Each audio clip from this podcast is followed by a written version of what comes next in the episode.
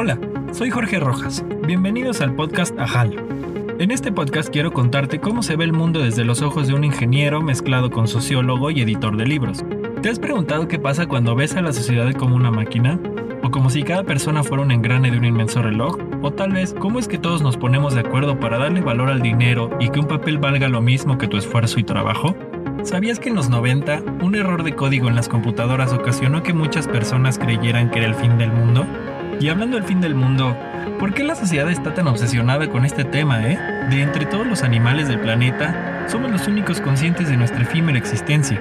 Por eso cuando hablamos del fin del mundo, más bien estamos hablando del fin de nuestro mundo, de lo que conocemos y a quienes amamos. Mejor, antes de que nos olviden, miremos, mirémonos y cuestionemos. Las cosas más obvias usualmente tienen explicaciones asombrosas y aquí te las voy a contar. Hola, bienvenidas y bienvenidos al segundo episodio del podcast AJAL. Hace unos años, en una conferencia de la Facultad de Ciencias de la UNAM, Martín Monferrer, un divulgador de ciencia en YouTube, habló rápidamente sobre una futura leyenda en la que dentro de miles de años las personas hablaban de dioses, de antiguos humanos que visitaron la luz que nos alumbra de noche, aquellos que pisaron la luna y regresaron para contarlo. Él habló de la teoría de Olduvai. La teoría de Olduvai establece que la civilización moderna tiene una curva de crecimiento. Como toda curva, muy de moda en estos días, tras llegar al pico comenzaría un descenso, en este caso, el colapso del mundo humano como lo conocemos.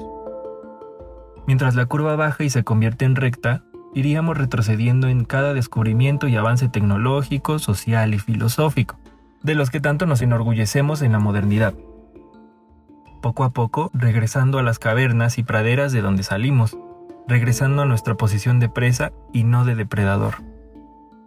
Esta teoría de hecho fue propuesta por Richard C. Duncan, un doctor en ingeniería, antropólogo y arqueólogo. En ella basa sus especulaciones de manera general en el pico de producción del petróleo. Este pico es muy observado por quienes están a favor y en contra de su explotación, y de hecho se estimaba que ese pico fuera alcanzado en el año 2006, pero a la fecha la cantidad de petróleo extraído sigue aumentando lo cual no significa que sea eterno, ya que todos sabemos que es un recurso finito y tarde o temprano la curva se presentará y la humanidad y su capitalismo tan oleodependiente tendrán que emplear, ahora sí, no por hipsters, el uso oficial de otras tecnologías generadoras de energía. Y de hecho, ese es precisamente el reto, porque para como yo lo veo, las políticas estatales promueven soluciones para hoy mismo, para el tiempo en el que dura su administración y rara vez se propone algo transeccional. ¿A qué político le importan los frutos de los siguientes 20 años? Si de hecho lo que les interesa es mostrar acciones hoy. El cambio a estas energías se supone gradual, pero yo no creo que sea así, la verdad. La misma teoría también toma en cuenta otros aspectos importantes, por ejemplo, la capacidad de carga terrestre. Esto es, qué tanto puede aguantar el planeta nuestra presencia. Consumo, explotación, crecimiento, etc. Además del de todos los demás seres vivos, no solo nosotros mientras el planeta se repone a sí mismo de todo lo que estamos consumiendo, extrayendo y produciendo. De hecho, hace uno, o dos años se excedió por primera vez y comenzamos a consumir los recursos que la Tierra nos podría dar para el siguiente año. Así que como ven, esto ya no se puede detener porque el próximo año consumiremos lo del siguiente y el siguiente lo del que viene hasta llegar a un límite en el que agotemos todo en el planeta. Pero bueno, Vale la pena preguntarnos entonces, ¿qué es Olduvai? Olduvai es un cañón o garganta en Tanzania, al este de África. Ahí se encontraron evidencias de algunas de las primeras herramientas hechas por la humanidad. Aunque no se sabe bien a bien si se fabricaron premeditadamente o solo fueron herramientas espontáneas de las que luego se descubrió su utilidad. Se dice que aquí comienza la primera industria humana, llamada precisamente industria oldubayense. Pero bueno, Vamos a decirlo con otras palabras. A este periodo podríamos llamarle, entre comillas, edad de piedra. ¿Se imaginan que regresáramos a la edad de piedra? Pues eso es lo que propone esta teoría. Llegar a una nueva edad de piedra podría tener dos rutas. Aquella que plantea la misma teoría del Dubai como un progresivo retroceso en tecnología e infraestructura humana, producto de la actividad humana misma, y la sobreexplotación o un repentino amanecer en la edad de las cavernas gracias a un fenómeno natural.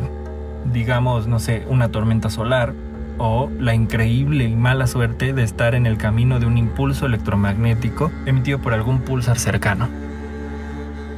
De un momento a otro, oscuridad incluso durante el día, y no me refiero a la luz, sino a la falsa e increíblemente frágil seguridad que nos brinda la burbuja de la tecnología humana.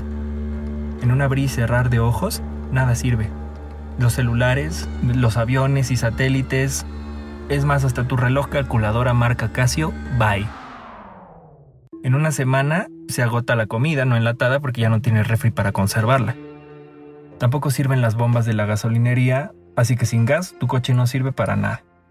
Tampoco sirve el metro porque no hay plantas generadoras de electricidad en todo el planeta. De hecho, es probable que se estén desbordando las presas que las hacían funcionar. ¿Qué tal que tenías todo tu dinero en el banco? ¿Cómo podrías retirarlo si sus sistemas ya no sirven? ¿Y entonces significa esto que toda una vida de trabajo se ha esfumado? De todos modos, ¿para qué querrías dinero si la comida ya no llega a tu colonia? Tú no te puedes mover grandes distancias y dejar sola tu casa, porque tampoco hay policías que protejan tu casa de ladrones que también buscan comida.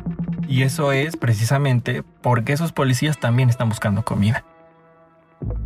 ¿Qué tal si le exigimos al presidente que haga algo? No, de hecho no lo creo. ¿Qué poder tiene una persona elegida por 60 millones de humanos en un país cualquiera cuando algo que vino desde otra galaxia es mucho más poderoso que el Sol mismo? Es más, ¿qué es un país a estas alturas? Tú no supiste hasta que empezó a llover negro que las plantas nucleares colapsaron por falta de personas que las mantuvieran trabajando. Y sí, hay plantas nucleares en tu país. Un día, ¿Te acuerdas que escuchabas podcasts en un Spotify o en un celular con Spotify? ¿Quién sabe? Había gente al otro lado del mundo en una playa soleada y tú lo sabías por Instagram.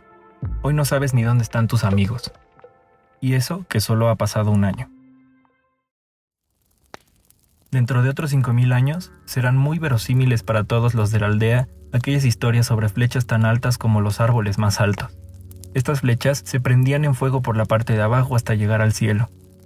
Persiste una leyenda, la que cuenta cómo mujeres y hombres subieron a una de esas flechas para visitar la luz que ilumina las noches más oscuras. Ellas y ellos vivieron allá. Parece que todavía viven allá.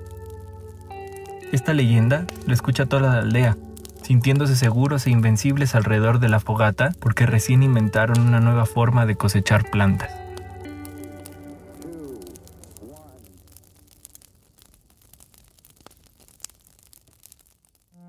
Muchas gracias por haber escuchado el segundo episodio de Ajal. Espero que les haya gustado tanto como me gustó a mí escribirlo. Suceda o no lo que narraba antes, vale la pena replantear nuestra realidad y cuestionar la gran comodidad con la que vivimos. Al final, esta es una más de nuestras tantas invenciones. Confío en que la humanidad tiene las herramientas para mantenerse con vida no solo en este pálido punto azul, sino en otros mundos. Pero no lo lograremos si nuestra forma de vida se basa en la individualidad en vez de la colectividad. Hablaré más sobre esto en los siguientes episodios. Si quieres continuar la lectura sobre la teoría de Old Dubai o ver la conferencia de Martín Monferrer en la UNAM, dejaré algunos links en Twitter y Facebook. Puedes encontrarlos como Ajal Podcast. Gracias. Bye.